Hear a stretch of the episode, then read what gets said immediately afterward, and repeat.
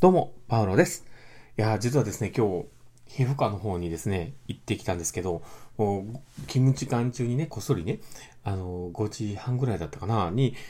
あの、予約を取ったんですよ。で、4時、4時じゃないな、5時から、えー診察がスタートなんです、えーけど、それで5時からね、5時から診察がスタートだったんですけど、もうすでにね、その予約を取った時に、95番目だったんですね。で、あの、その診察をね、今始めたところが、十何番だったんですよ。死んだと思って。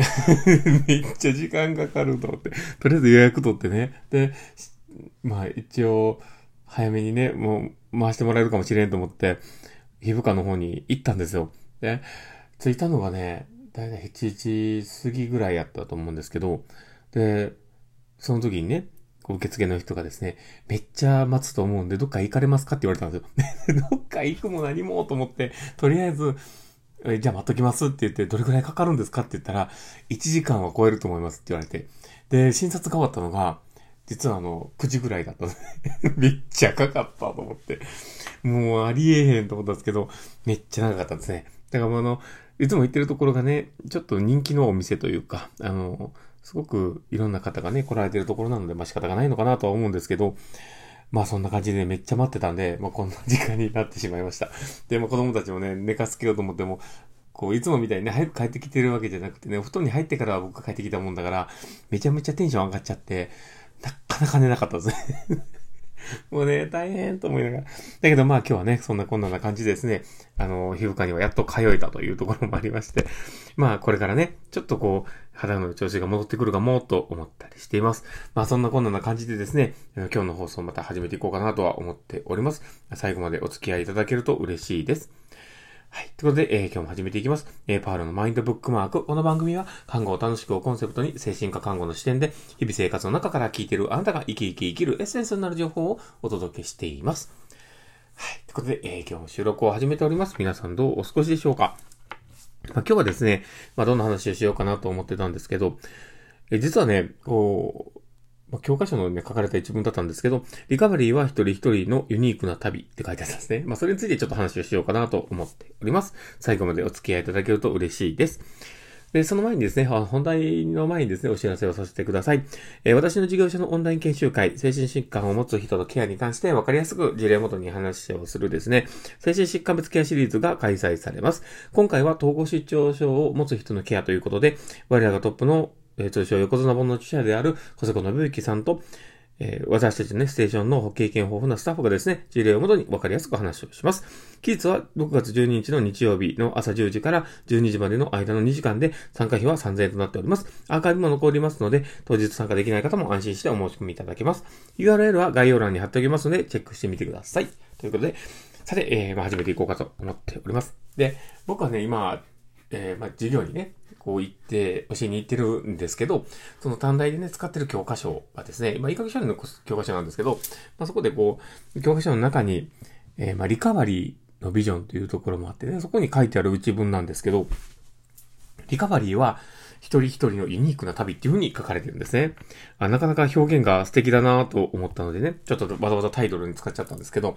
でそれがね、どういうことが書いてあるかというとですね、リカバリー運動の象徴であるディーガンさんですね。で、この方が、あの自らの経験に基づいたリカバリーについて次のように述べているということで書いてます。で、それが、えーリカバリーはあの家庭であり、生き方であり、とえー捉えであり、日々の挑戦の仕方である。直線的な過程ではない。時には道を不,、えー不安定となってつまずき止めてしまうが、えー気を取り直してもう一度始める。必要としているのは、障害への挑戦を体験することであり、障害の制限の中、あるいはそれを超えて健全さと意志という新しい貴重な、え感覚を再構築することである。求めるのは、地域の中の暮らし、働き、え愛し、そして、えー自分が重要な貢献をすることであるということで書かれてますね。で、まあそのね、今書かれてることって本当にそうだなと思うんですよね。で、リカバリーっていうものに関して、なぜか人って直線的なイメージを持ちやすいんですよね。で多分それは、あの、特に内科はわかんないですけど、例えば骨折とかね、そのわかりやすい疾患で考えたときに、こう、見える視点がですね、どうしても直線的なんですよね。で、例えば骨折とかであれば、そこをこう固定しておいてですね、時間の経過と骨が固まるという、まあそこで、あの、負荷をかけすぎなければね、そこをすごくこう、スッとこう治っていくイメージがあるし、まあ風邪もそうですよね。風邪ひいて熱が出て、まあ薬を飲んだら3日4日でスッと治るという、ね、そういうようなことでこう見てしまうので、例えばこう回復、まあ精神疾患とかでいうね、こうリカバリーっていうことを考えたときに、なかなかその、上を曲折ありながら戻るというか、もともとその、まあ、戻り得ないものをというかね、こう付き合っていかざるを得ないものでありながら、それをもとに過ごしていくこと自体がリカバリーなんだっていう視点もやっぱり抜けてしまうわけですね。で、このリカバリーの過程っ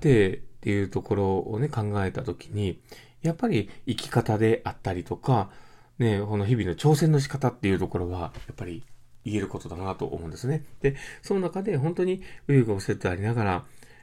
こう、時にはね、めげながら、不安定になりながら、で、その、そこをね、こう、新しくね、いろんな経験をしながら、その体験自体をこう積み重ねて再構築していくっていうところがすごく大事なんだっていうことなんですよね。だからこの言葉をね、こう見たときに、あ、なるほど、うまいこと言ったなってリカバリーは一人一人のユニークな旅っていう。だから結局、旅の終着点というか、うん、そこがね、あの、それぞれにある中で、その旅自体が、まあ、それとそれぞれね、やっぱり変わるわけですよね。だからいろんな経験をしながら、いろんなね、こ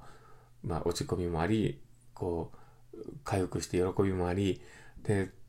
次の挑戦をした時のくじきもあり、まあ、いろんな経験をしていくっていう、まあ、そこがね、本当に大事なんだっていうことが一つでね、この言葉だけでわかるという、ね、すごい言葉だなと思ったんですね。だから、リカバリーっていう概念自体を、本当に人はまっすぐ捉えすぎるっていうところもあるし、で、リカバリーもね、やっぱり二つの視点があると思うんですよ。だからそれは、えー、一種こう、臨床的なリカバリーというか、えー、例えば歩くことができるようになったりとか、ね、あの、食べることができたり、トイレができたりとかま、現状なくなったり、まあ、ね、眠れるようになったり、抑うつ的じゃなくなったりとか、まあ、そういった、あの、症状が改善するようなところの、あの、臨床的リカバリーってところもあれば、どっちかというとパーソナルリカバリーみたいなところもあるわけですよ。で、それは、まあ、一人暮らしができるとか、まあ、働けるとか、あとは、あの、仲間がいて、家庭があってとか、ね、夢と、夢とか希望とか持って生き生き生きるとか、まあそういう自分らしく生きるみたいな、そういうところが、あの、パーソナルリカバリーであって、その二つの概念自体を、やっぱり頭に入れておかなければいけないなと思うんですね。で、そういうことがありながら、リカバリーっていう、こう、道のりをですね、人それぞれ、こう、波がありながら、こう、いろんな、ね、寄り道もしながらね、いろんな経験しながら積み重ねていくもんだな、っていうところを、やっぱ精神科で関わる人はやっぱり理解しとかないといけないのかなと思ったりしています。なんでこう、ちょっとね、あの、明日の資料を作りながら、あ、資料作りながら、資料読み返しながらですね、読み返しながら、あ、そうだよね。で、まあ、ここのところは本当に大事なことだなと思ってて、どうしてもね、人って最短ルートを見やすくなるんですよね。だから、なんて言うんでしょうね。その、まあ、立体的な時間の捉え方をするかどうかっていうところも大事なことだと思うんですね。だからその人の、こう、ある種、見た時に遠回りをしてそうなところもあると思うんだけども、ただそこの中の時間幅の中の経験っていうものはすごく有意義だったりとか、まあそういうこともあるんだろうなっていう視点を持って、リカバリーっていうものを見るっていうのが大事かなって、どうしてもこうね、この情報化社会になってて、なんかこう、なんて言うんでしょうね、その、一つ一つの選択自体をいかにスピーディーにやっていくかみたいな、ね、そういう状況になってる中で、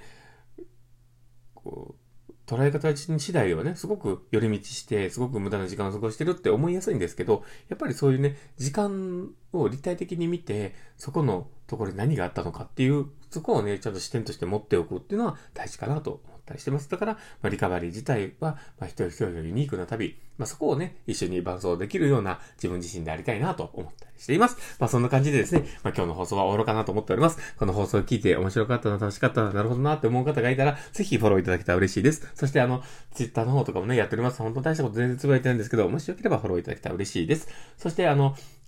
ラジオトークで聞かれてる方にとってはね、あの、リアクション残せると思います。あの、フェイスマークとかハートマークとかネギとか本当にいつもありがたいなと思っております。できればね、あの、僕の励みになりますので、本当にいっぱい押してください。いっぱいいっぱい押してください。そんな感じでですね あの、今日のね、放送終わろうかなと思っております。明日は学校で頑張って、あの、僕の、あの、パッションをこうね、あの、いっぱいね、広めていこうかと思って、パッション、パッションで頑張っていこうと思っておりますので、えー、まあ、ね、明日の放送もまたご期待ください。まあそんな感じでですね、今日の放送は終わろうかなと思っております。この放送を聞いたあなたがですね、明日も素敵な一日になりますようにっていうところで、ではまた